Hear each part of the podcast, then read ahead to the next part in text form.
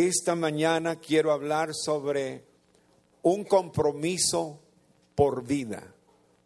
Un compromiso por vida. Y si tienen sus Biblias, les invito al capítulo 1, verso 16 y el 17. Estas palabras se me quedaron muy grabadas y quiero enfatizar en esta mañana esta escritura. Ustedes recuerden la historia de esta familia que se fue de la tierra de Belén de Judá porque había escasez, había hambre, y se fueron a vivir a Moab, que es el cruzar el río Jordán. Se fue el esposo, la esposa y los dos hijos. Cuando estaban en Moab, eh, se murió el esposo y después de casarse los dos hijos, también se murieron los dos hijos. De modo que Noemí quedó viuda. Cuando ellos recibieron nuevas de que Dios había visitado su pueblo dándoles pan, ella decidió regresar a su tierra, a Belén de Judá. Las dos hijas eh, nueras iban caminando con Noemí. Y sin duda alguna, Orfa, como que se detenía a menudo que iban caminando, como que tenía la tendencia de ver de vez en cuando, ver hacia atrás. El nombre de Orfa es muy significativo, quiere decir superficial, amor superficial, compromiso superficial. No hay gran compromiso, no hay una gran determinación como lo vamos a ver en la otra cuñada que es Ruth. Entonces Noemí les dice que se regresen a su familia y a sus dioses, cosa que Orfa aceptó y se regresó. Ruth dijo algo a Noemí. Y eso es lo que quiero que recuerdemos. Aunque usamos mucho este pasaje cuando estamos casando alguna pareja, en realidad sus palabras no fueron dichas a un esposo, sino se las dijo a su suegra. Las palabras tienen tanto significativo nosotros los usamos cuando están haciendo los votos la esposa a su futuro esposo. Pero también lo podemos usar sin ninguna duda en nuestros compromisos con el Señor.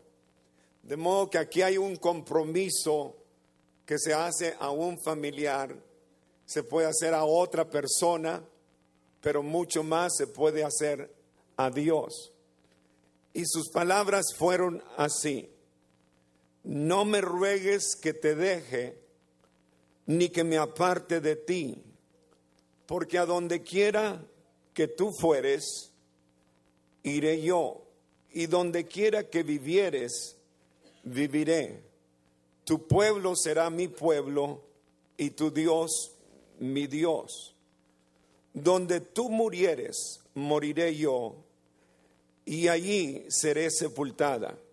Así me haga Jehová y aún me añada que solo la muerte hará separación entre nosotros dos.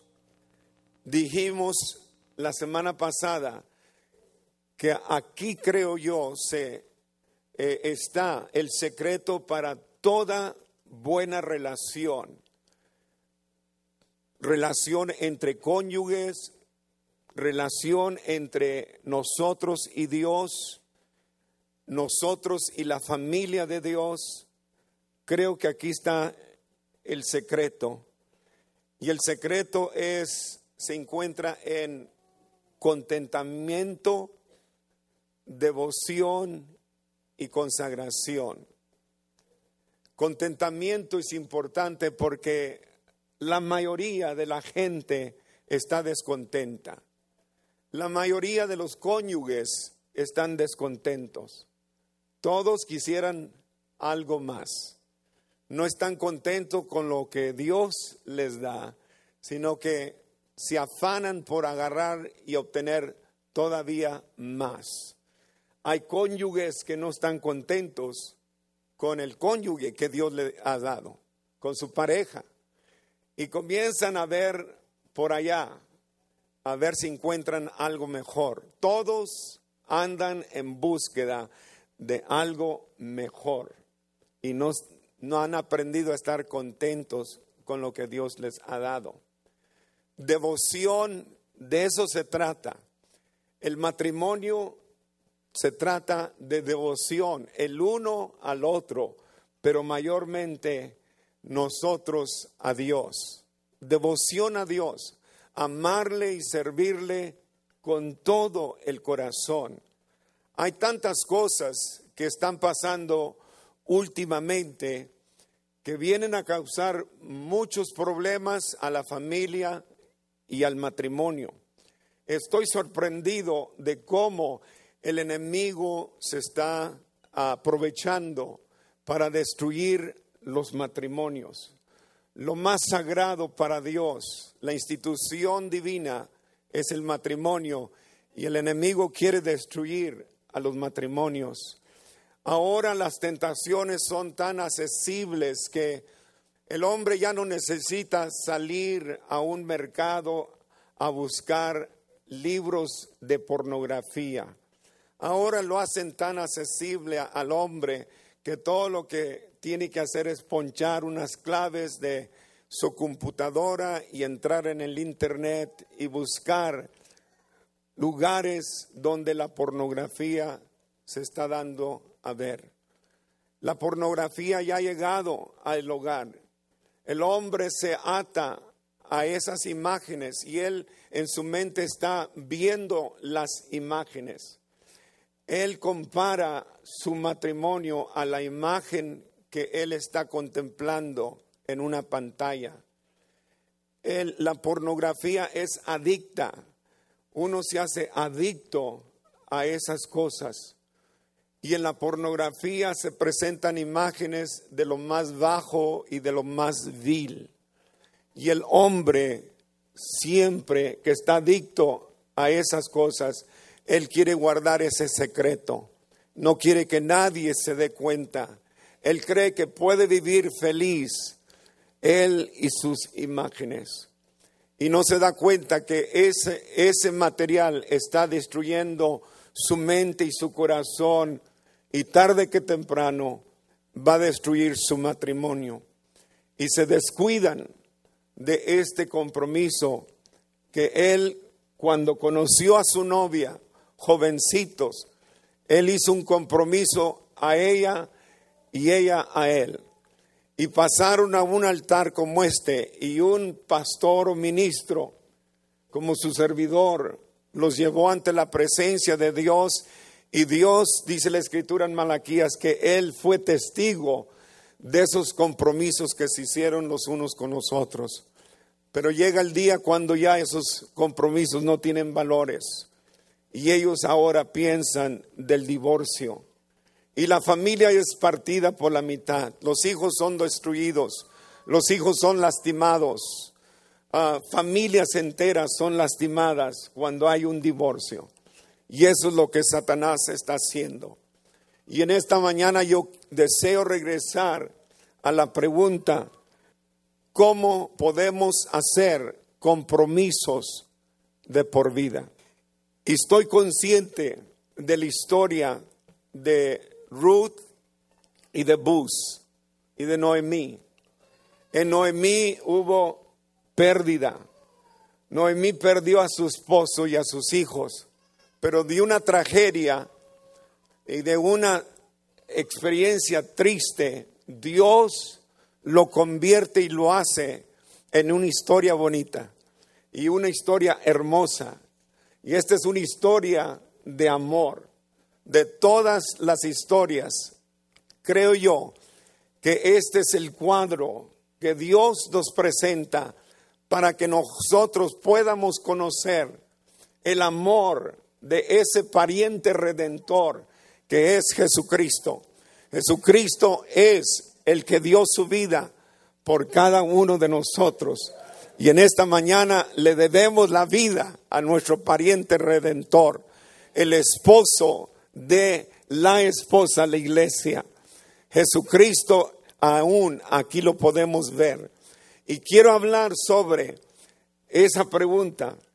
¿Cómo podemos hacer compromisos de por vida? ¿Cómo se hace un compromiso por vida? Por vida. Y de eso quiero hablar en esta mañana. Hay cuatro cosas que yo he descubierto eh, en mi vida personal y a través de las escrituras, pero también a través de la vida de esta bella mujer, Ruth cuando ella dijo estas palabras. Y se las quiero compartir a ustedes en esta mañana. Primero, ¿cómo se hace un compromiso por vida? Primero, número uno, reconoce la dimensión de un compromiso de por vida. Hay que reconocer la dimensión, la implicación del el compromiso de por vida. Pablo le dice a Timoteo y le amonesta que van a venir días difíciles. Y Pablo desafía a Timoteo y le dice, tú mantiente fiel a tu llamado. Y yo creo que el compromiso que nosotros hacemos, un compromiso conyugal o un compromiso con Dios, tenemos que entender que vienen días difíciles por delante.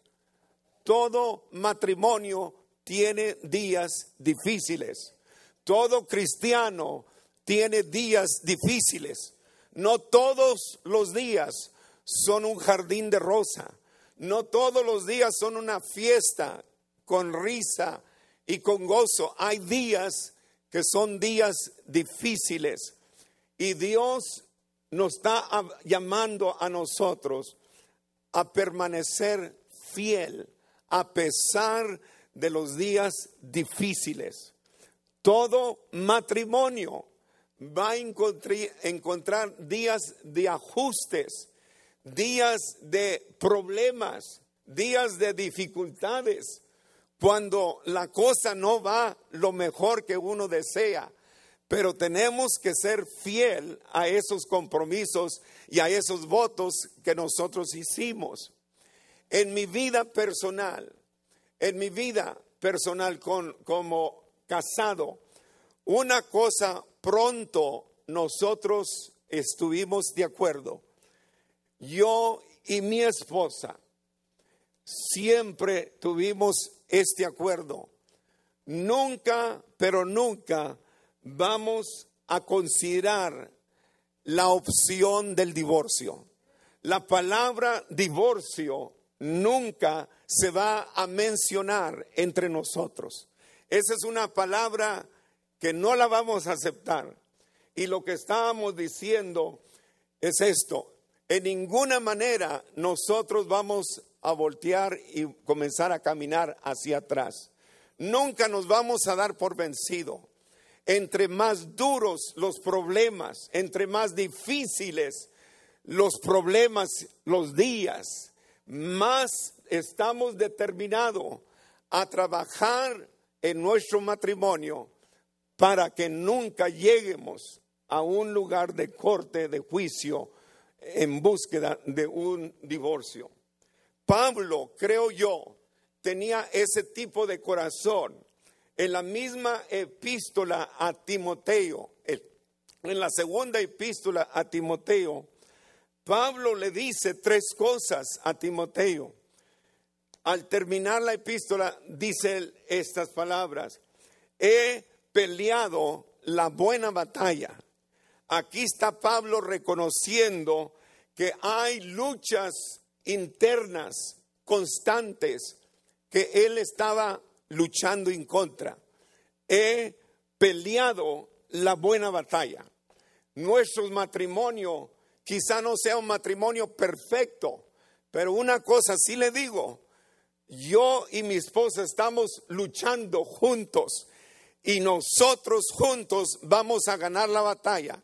Y cuando yo termine, yo voy a tener la dicha de poder decir, yo he peleado la buena batalla y nunca, pero nunca le daré mis espaldas a mi esposa, a mis hijos, a la iglesia o a mi Señor que me ha sanado y salvado de todos mis pecados.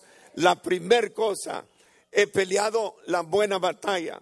La segunda cosa que dice es, he acabado la carrera. Aquí la implicación es de que él ha permanecido persistente. Nunca se dio por vencido. Nunca dijo, ya no vale la pena, ya no más camino este camino. Él dijo, he acabado la carrera. Hoy en día hay muchos que empiezan la carrera y pronto se desaniman. Los quehaceres, las preocupaciones, los trastornos, las pruebas pronto vienen para apagarle el fuego que él en una ocasión tuvo cuando encontró a Jesucristo por primera vez.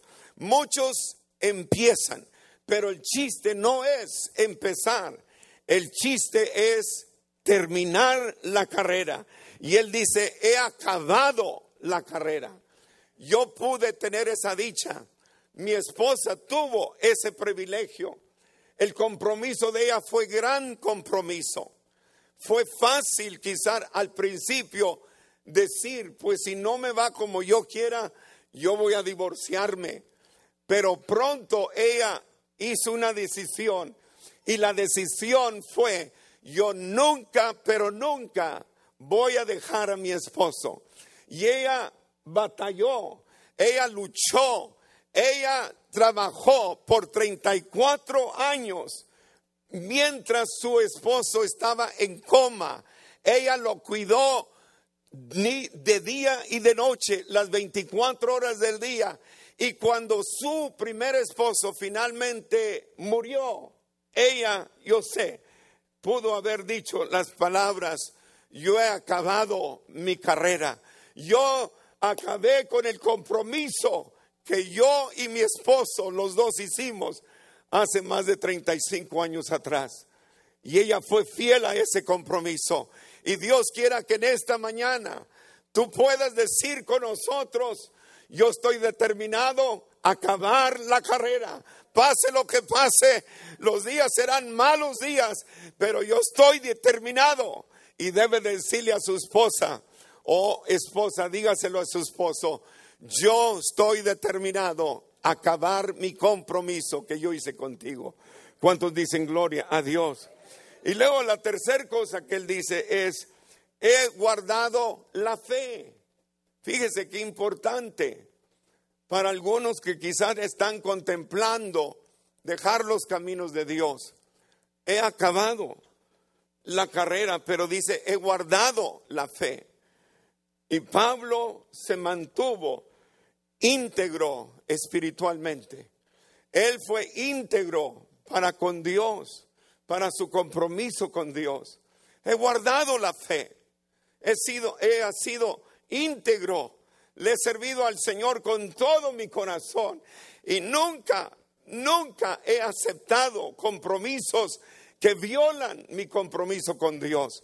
Nunca yo he aceptado algo que no es de acuerdo a la voluntad de Dios.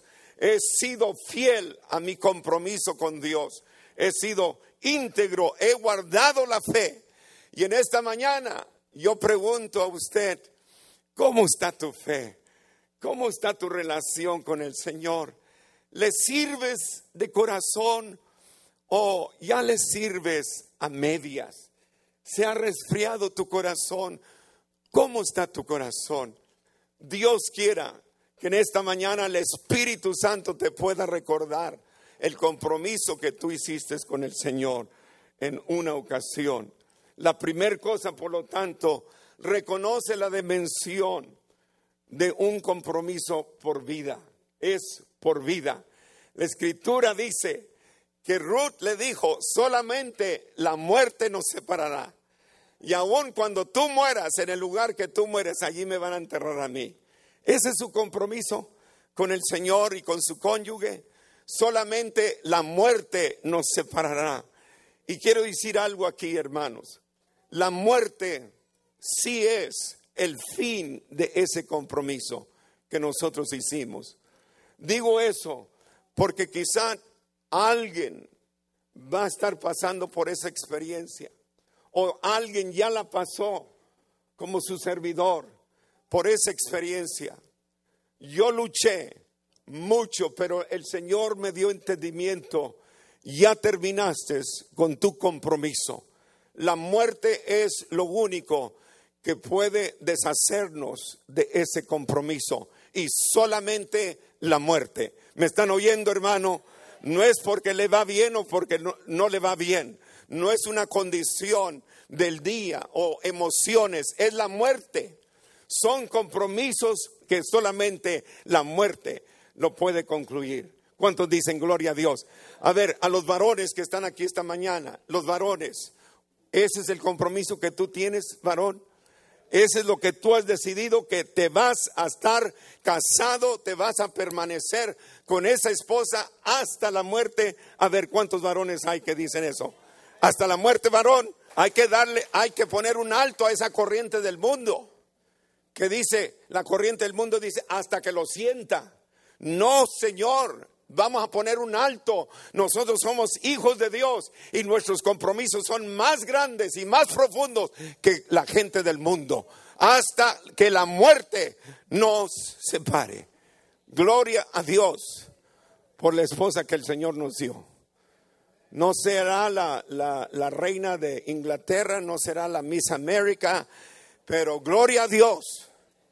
Se está haciendo viejita, pero gloria a Dios. Yo también me estoy haciendo viejito y usted también se está haciendo. De modo que ella está diciendo lo mismo de usted. Ok, estamos en lo mismo. Número dos, reconoce el valor del proceso. ¿Cómo se hacen compromisos de por vida? Reconoce el valor del proceso. Los días se tornan en meses, los meses se tornan en años. El proceso, el desarrollo, la obra que Dios está haciendo en nosotros dura años, años. No es de la noche a la mañana. Dios trabajó en la vida de Moisés por 40 años en el desierto lo preparó 40 años para lidiar con el pueblo por otros 40 años. El tiempo del desierto fue importante y valioso.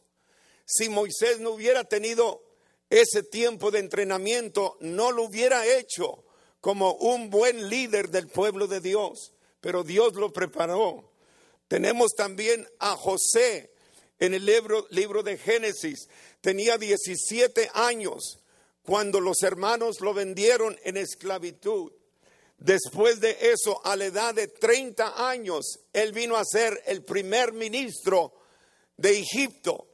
Del día cuando Dios le dio el sueño de lo que él iba a llegar a ser, hasta el día que se cumplió, duraron 15 años. El proceso es de años.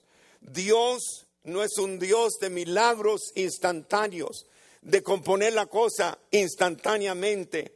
Dios está haciendo algo en nosotros. Y la escritura dice, el que comenzó la buena obra en nosotros la terminará hasta la venida de Jesucristo. De modo que usted y yo estamos en un proceso de desarrollo. El caminar con el Señor es un proceso de crecimiento espiritual. Toma años, Dios está haciendo algo en nosotros, nos está preparando, está desarrollando un plan, pero es un plan que toma años. ¿Cuántos dicen gloria a Dios? Ese es número dos. Ahora, número tres, número tres, prepárate para perseverar. Prepárate para perseverar. Yo siempre he dicho, el cristianismo y el seguir al Señor, el tomar la cruz y seguir al Señor, se toma mucha determinación. Tenemos que perseverar en las buenas, en las malas. Tu matrimonio, tienes que perseverar, tienes que luchar, no te puedes dar tan fácilmente. Tienes que perseverar. En el Señor tenemos que ser luchadores, persistir adelante, insistir que Dios nos va a ayudar y Dios nos va a dar el éxito. Pablo dice a los Gálatas, no nos cansemos pues de hacer el bien, porque a su tiempo segaremos si no desmayamos. Eso habla de perseveración. Hebreos 12, verso 1 dice, por tanto, nosotros también, teniendo en derredor nuestro tan grande nube de testigos, despojémonos de todo peso y del pecado que nos asedia y corramos con paciencia la carrera que tenemos por delante. Tenemos que perseverar, hay que seguir perseverando. Me gusta el dicho de los centroamericanos. Les pregunta usted, ¿cómo están o cómo estás hermano? Y ellos siempre le responden, aquí, perseverando. Oh, gloria a Dios. La iglesia antigua tenía un dicho y era el dicho que los estimulaba a perseverar. Decían, Maranata, eso quiere decir, el Señor ya viene. Perseveramos porque el Señor viene ya. Perseveramos porque los días son cortos. Perseveramos porque el galardón es nuestro, pero tenemos que perseverar. ¿Cuántos dicen gloria a Dios? Denle un fuerte aplauso a Cristo. Todo se trata de fidelidad, fidelidad. Dios nos ha llamado a fidelidad. Hermano varón, Dios te ha llamado a ser un varón fiel. Hermana, Dios te llama a ti a ser una mujer fiel. Dice Mateo 25, 21, bien, buen siervo y fiel, sobre poco has sido fiel, sobre mucho te pondré. Entra en el gozo de tu Señor. E, es fidelidad. Tenemos que ser fiel y hay que perseverar, hermano, en las buenas y en las malas. Hay días, les confieso, que son días pesados. Hay días cuando yo siento que nada me fue bien. Hay días que llego sumamente cansado, pero al terminar el día, yo tengo la dicha de poder decir, Señor, hice lo mejor que yo pude. No me salió bien, pero hice lo mejor que yo pude y fui fiel, Señor. Apocalipsis 2.10, mire lo que dice, sé fiel hasta la muerte y yo te daré la corona de la vida. Hermanos, por favor, discúlpeme. Hermanas, por favor, discúlpeme. Yo no sé todas las circunstancias. Yo sé que hay circunstancias muy adversas. Yo sé que hay circunstancias que es razón justa de que usted haya buscado un divorcio. Yo estoy de acuerdo.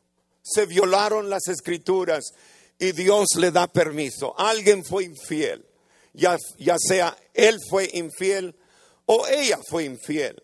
Yo no estoy argumentando en contra de su caso, pero lo único que quisiera decir, hermanos, no se nos haga fácil por cualquier cosita, por cualquier disgusto o por cualquier cosa que no estamos de acuerdo, no se nos haga fácil pronto correr a Indio a buscar una carta de divorcio. No más no, hermano. No más no hagamos eso. Hay que dedicarle tiempo al Señor. Me gustó mucho un consejo que un hermano dio a otro hermano. Estaban en un lugar de corte y estaban que quizá para buscar una carta de divorcio, pero el hermano solamente dio estas palabras. Le dijo, hermano, ¿Por qué, no, ¿Por qué no tomas tiempo para orar? Busca al Señor, pide la dirección de Dios. No seamos tan pronto para decir, no, me divorcio y se acaban mis problemas. No se te acaban, hermano. Especialmente si este es tu segundo matrimonio o tu tercero o tu cuarto matrimonio. Ya hay problemas. Tienes que parar esas maldiciones del enemigo. Y por tanto te aconsejo, no seas pronto para estar abierto a la idea del divorcio. Hay que perseverar. ¿Cuántos dicen gloria a Dios? Hay que perseverar. Hay que perseverar. Recuerdo y no se me olvida. Esto hace muchos años, muchos años. Llamó una esposa joven por teléfono. Era la medianoche y preguntó por mi esposa. Y mi esposa agarró el teléfono y se identificó y le dice, eh, ¿qué, qué, tienes? ¿Qué, ¿Qué, qué necesidad hay en tu vida? Ella dijo, pastora, quería hablarle a usted antes de cometer suicidio. Y nomás quería despedirme de usted. Y ella pronto le preguntó, ¿y por qué? ¿Y por qué vas a hacer semejante cosa? Le dijo, para el carro. Venía bajando, creo, de una montaña por el camino con tantas curvas. Le dice, le ordenó, para el carro. Te ordeno que pares el carro. Y paró el carro. ¿Por qué vas a hacer semejante cosa? Dice, porque he descubierto que mi esposo no ha sido fiel. Y yo no sé cuántas horas estuvieron hablando por el teléfono. Y en el final oraron juntas y las dos entraron de acuerdo de que iba a tomar consejería matrimonial. Y sabe qué, hermano, después de varias semanas, el esposo viene también a consejería con su esposa. Hubo perdón, hubo reconciliamiento y ahora después de varios años usted ve esa pareja y cuando los ve es increíble. Es la pareja más enamorados que yo jamás he visto.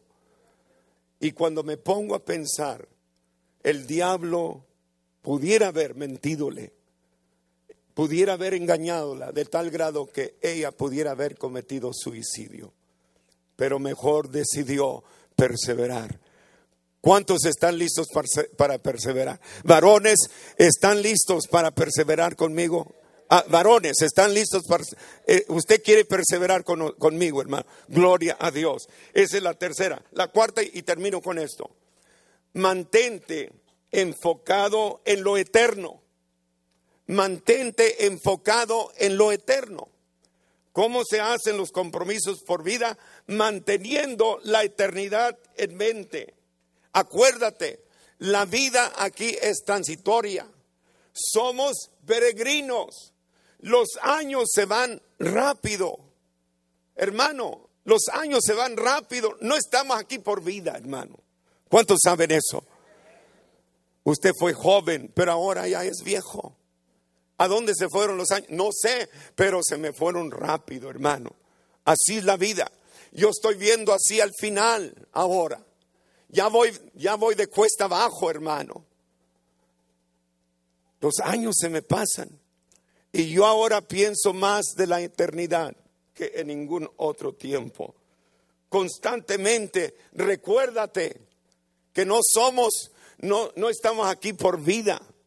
Estamos aquí de pasajera. Recuérdate.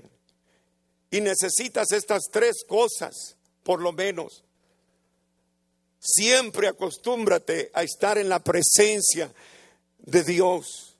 Efesios 1, 18 dice, alumbrando los ojos de vuestro entendimiento para que sepáis cuál es la esperanza a aquel que os ha llamado y cuáles son las riquezas de la gloria de su herencia de los santos. Acuérdate, acuérdate.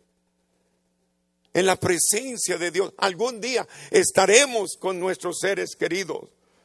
Número dos, acuérdate también que todo el sufrimiento humano algún día va a parar, ya no va a existir. Apocalipsis 21:4 dice, enjugará Dios toda lágrima y los ojos de ellos, y ya no habrá muerte, ni habrá más llanto, ni clamor, ni dolor, porque las primeras cosas pasaron. Todo va a parar. Gloria a Dios.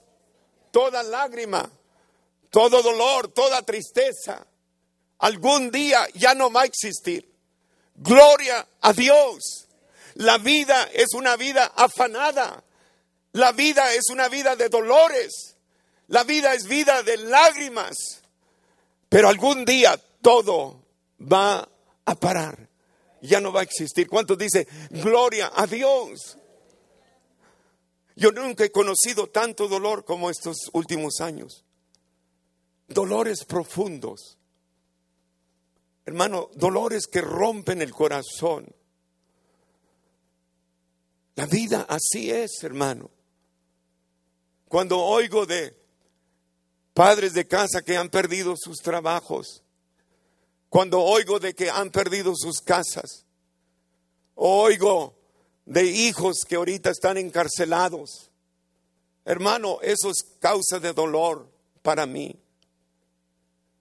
Tenemos ahorita un caso muy, muy triste y hemos estado orando. Se ha desaparecido una madre joven y no sabemos de ella, no sabemos qué haya pasado.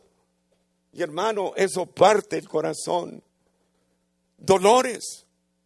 Esta vida es una vida de dolores, de lágrimas, de soledad. Pero algún día muy pronto Cristo va a volver por su iglesia. Y sabe que, hermano, cuando lleguemos allí al cielo, al lugar que el Señor nos ha preparado, ya no va a haber más dolores, ya no va a haber más lágrimas ni más tristeza. Alabado sea el nombre de Jesús. ¿Cuántos dicen gloria a Dios a eso? ¿Le puedes dar un fuerte aplauso? Tú puedes, tú puedes decirle al que sea, mira que no me siento bien. Mira que me duele aquí y que me duele aquí, que me, me duelen las coyunturas, me duele aquí, me duele por donde quiera. Pero un día, gloria a Dios, no va a sentir ningún dolor. Ya no va, no va a existir el dolor ni la enfermedad. ¿Cuántos pueden decir gloria a Dios en esta mañana al Señor? Esa es la esperanza del cristiano. Filipenses 3:13 dice, hermanos, yo mismo no pretendo haberlo ya alcanzado, pero una cosa algo, olvidando ciertamente lo que queda atrás, me extiendo a lo que está por delante, prosigo la meta, al premio del supremo llamamiento de Dios en Cristo Jesús extendiéndonos adelante un poquito más, un día más, una meta más, un trabajo más, una alma más, pero prosigo adelante. Se me están acabando las fuerzas, se me está acabando el ánimo, me queda muy poquita fuerza, pero tengo un día más, nomás un día más un trabajo más que cumplir. Y no voy a parar hasta alcanzar la meta del supremo llamamiento de nuestro Señor Jesucristo. Judas escribió la preciosa epístola y él quiso terminar con algo positivo. Y dijo, y aquel que es poderoso para guardarnos sin caída y presentarnos sin mancha delante de la gloria con su gran alegría al único y sabio Dios, nuestro Salvador, sea la gloria, la majestad, el imperio, la potencia, ahora y por los siglos. Y luego dice, amén. Y cuando escribían esa palabra, amén, amén quiere decir, así será. Como Dios lo ha dicho, así será. Como Dios lo dijo, así se cumplirá. Amén. Porque Dios lo va a hacer así como Él lo dijo. Y todos dieron su vida por la causa. Todos murieron una muerte de mártir, crucificados, atados, puestos a fuego, colgados, arrastrados, traspasados con lanzas. Todos dieron su vida, decapitados. Pero ellos decían, Dios es poderoso para hacer mucho más allá de lo que nosotros podemos pensar o imaginarnos. Si Dios está con nosotros, ¿quién contra nosotros? Si Dios está a mi lado, ¿quién se opone? David sabía quién estaba con él cuando confrontó al gigante Goliat. Si Dios está con nosotros, ¿quién se nos puede oponer? ¿Cuántos dicen gloria a Dios? Que Dios me los bendiga, que Dios me los guarde. El viernes los que no vinieron se perdieron algo muy, muy lindo. Y este es el testimonio que mi esposa deja. Yo doy gracias a Dios por esta mujer. Esta mujer es una mujer de Dios. Denle un aplauso a Cristo. Ok, honey, here you go. El Señor les bendiga, hermanos. Ah, no esperaba hacerlo esto, pero lo voy a hacer uh, por beneficio de alguna persona que se encuentra aquí en esta tarde. Uh, vamos a ponerle los slides. Just go ahead and stay two minutes, sweetheart. Allí estamos uh, la primera vez creciendo una niña aquí en California y un niño allá en Nueva York, que el Señor fue guardando nuestras vidas. Y así fuimos creciendo también, sirviéndole al Señor y diciéndole, Señor, tú eres el número uno en nuestra vida, dirígenos y sé con nosotros cada día. El Señor lo trajo de Nueva York a vivir aquí en la puente, en la escuela bíblica, y a mí de Fullerton, California, en el condado de Orange, me llevó también a la puente para estudiar la palabra de Dios y prepararnos para el ministerio una semana exactamente después de graduarnos de la escuela bíblica, ah, nos casamos y empezamos nosotros lo que pensábamos que eh, iba a ser una vida para siempre, los dos como pastores viviendo en una obra en el condado de Orange o donde quiera que el Señor nos mandara. Después de dos años, el Señor nos bendijo grandemente con el gozo de nuestra vida, nuestra primera y nuestra única hija, Judy.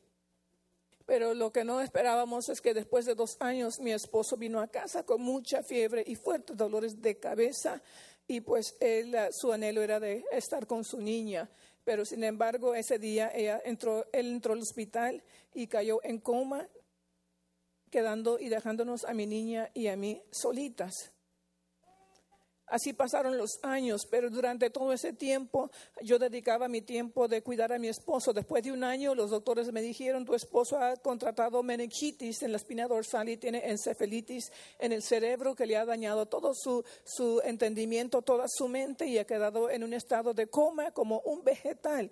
Entonces yo decidí entonces que yo iba a llevar a mi hija en casa a prepararme en la universidad y crecerla en los caminos del Señor. Entonces ah, nos los llevamos a casa y aprendí a hacer todos los tratamientos que él necesitaba.